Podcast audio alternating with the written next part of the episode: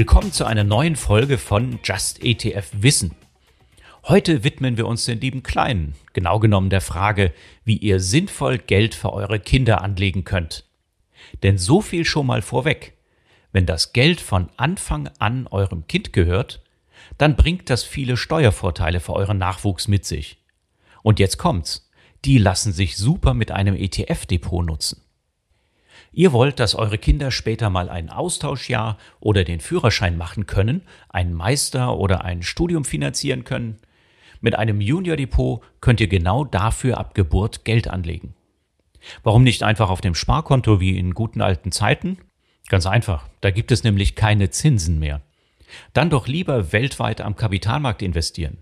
Langfristig gedacht könnt ihr zuschauen, wie das Vermögen mit der Einzahlung der Sparraten stetig anwächst und sich je nach Entwicklung der Kapitalmärkte verzinst. Wir sind der festen Überzeugung, dass sich ETFs und ETF-Sparpläne besonders gut für die finanzielle Zukunft von Kindern eignen. Warum? Weil ETFs günstig, transparent und fair sind. Und außerdem ist das Angebot an besparbaren ETFs riesig. Wir haben mal mit echten Daten simuliert, was ein Kind mit ETFs zu seinem 18. Geburtstag in Besitz nehmen könnte. Angenommen, ihr habt ab dem Tag der Geburt eures Kindes vor 18 Jahren das Kindergeld in Höhe von rund 200 Euro im Monat angespart. Das summiert sich bis zum 18. Geburtstag auf 43.200 Euro. Das ist eine Menge Geld. Ein Investment in einen MSCI World ETF hätte den Wert aber im gleichen Zeitraum sogar auf über 96.000 Euro katapultiert. Ab dem 18. Geburtstag gelangt das alles auf einen Schlag in den Besitz des Nachwuchses. Wow, ist doch großartig und auch steuerlich vorteilhaft. Am Ende kann das allerdings überraschende Folgen für die Situation des Kindes haben, nicht nur für den Charakter. Dazu gleich mehr. Jetzt kennt ihr die Chancen, die ETFs für ein Junior-Depot bieten. Der Vorgang, wie ihr die besten ETFs findet und was die Sparpläne kosten, unterscheidet sich nicht von normalen ETF-Sparplänen. Deswegen lassen wir das hier mal beiseite. Hört euch dazu gern andere Folgen unseres Podcasts zur ETF-Auswahl für ETF-Sparpläne oder zu ausschüttenden oder tesorierenden ETFs an. Nicht jeder Broker hat ein Junior-Depot im Programm. Auf justetf.com haben wir einen Vergleich mit den besten Angeboten für euch erstellt und die Seite in den Show Notes verlinkt. Das klingt jetzt alles so easy. Ist es vom Grundsatz her auch. Doch es gibt ein paar ultra wichtige Details zu beachten, deswegen hört jetzt gut zu. Wer kann denn ein Depot für ein Kind eröffnen? Dabei geht es tatsächlich darum, dass das Depot dem Kind gehört. Bis das Kind volljährig ist, verwalten die Eltern das Depot treuhänderisch. Die Eltern müssen dementsprechend auch das Depot eröffnen. Dabei reicht es nicht, als Eltern einfach ein zweites Depot anzulegen. Es muss sich nachweislich im Eigentum des Kindes befinden. Zwei Kinder benötigen zwei Depots und so weiter. Eure Elternschaft müsst ihr genauso nachweisen. Bei verheirateten Elternpaaren ist das sicherlich am einfachsten. Bei getrennt Lebenden müsst ihr auch Nachweise zum jeweiligen Sorgerechtsstatus erbringen. Daher ist die Eröffnung eines Junior-Depots mit mehr Aufwand verbunden als die eines einfachen Depots bei einem Online-Broker auf den eigenen Namen. Ist das Depot erst einmal eingerichtet, können auch andere Verwandte Geld in das Depot transferieren oder einen Sparplan einrichten. Voraussetzung ist immer das Einverständnis der Eltern. Die hier vorgestellten Informationen gelten übrigens für Eltern mit Steuersitz in Deutschland. Die geldgebende Verwandtschaft kann auch im Ausland wohnhaft sein, aber eben nicht umgekehrt. Weil sich das Depot im Eigentum des Kindes befindet und die Eltern es treuhänderisch verwalten, sind bei der Gestaltung der Anlagestrategie Grenzen gesetzt. Spekulative Anlagen mit hohen Risiken sind nicht zugelassen. Recht großzügig ist dagegen das Spektrum von ETFs. Hier sind fast alle ETFs erlaubt. Ihr könnt also sehr gut ein Weltportfolio aufbauen und dabei zum Beispiel auch anteilig in Schwellenländer investieren. Und ab wann könnt ihr als Eltern mit einem solchen Kinderdepot loslegen? Im Prinzip sofort, nachdem eine Geburtsurkunde für den Nachwuchs ausgestellt wurde. Danach kann es mit dem Vermögensaufbau losgehen.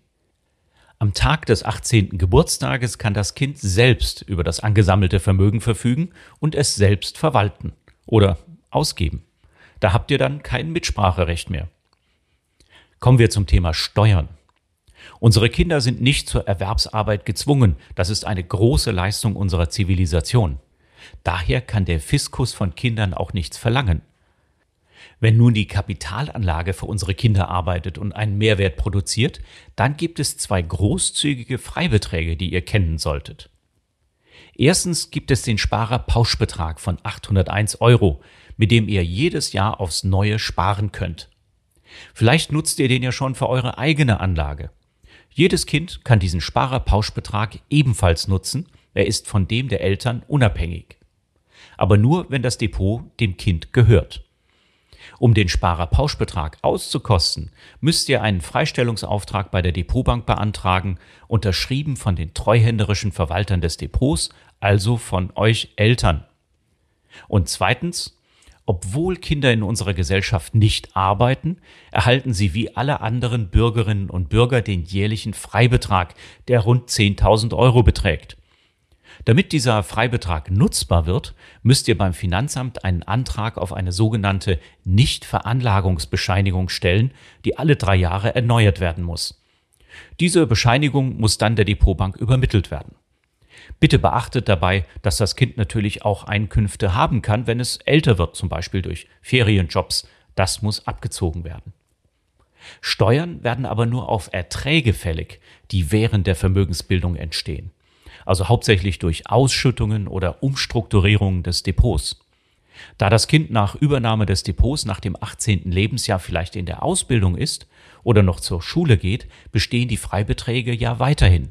Es gibt also keinen Grund, kurz vor der Volljährigkeit alles zu verkaufen, nur um den Freibetrag zu nutzen. Liebe Eltern und Verwandte, beachtet bitte Folgendes. Das Junior Depot ist kein Steuersparmodell für euch, nur weil eine Menge Steuern auf Erträge entfallen. Ihr dürft das Geld nicht einfach für eigene Zwecke entnehmen. Falls ihr von dem angesparten Geld etwas für das Kind kaufen wollt, solltet ihr das genau dokumentieren. Es kann ansonsten zu berechtigten Nachfragen des Finanzamtes kommen und Steuerhinterziehung wird schmerzhaft bestraft. Gibt es denn noch weitere Grenzen nach oben für das Depot der geliebten Kleinen? Ja, und die solltet ihr unbedingt kennen.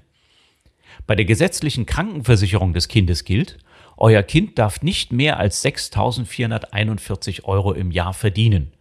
Das ist im Sozialgesetzbuch geregelt und der Sparerpauschbetrag ist da auch schon berücksichtigt. Wenn ihr also alle Bestände in einem Jahr verkaufen würdet und der Ertrag diesen Betrag dadurch übersteigt, müsstet ihr euer Kind separat versichern, mit erheblichen Mehrkosten. Ebenso gilt es natürlich zu beachten, dass euer Kind vielleicht schon neben der Schule arbeitet und dadurch Einkünfte erzielt. Das gilt, wenn der Nachwuchs bei den Eltern mitversichert ist und nicht in der privaten Krankenversicherung. Die zweite Obergrenze? Angenommen, euer Nachwuchs möchte studieren oder eine Ausbildung beginnen und ihr verdient aktuell wenig.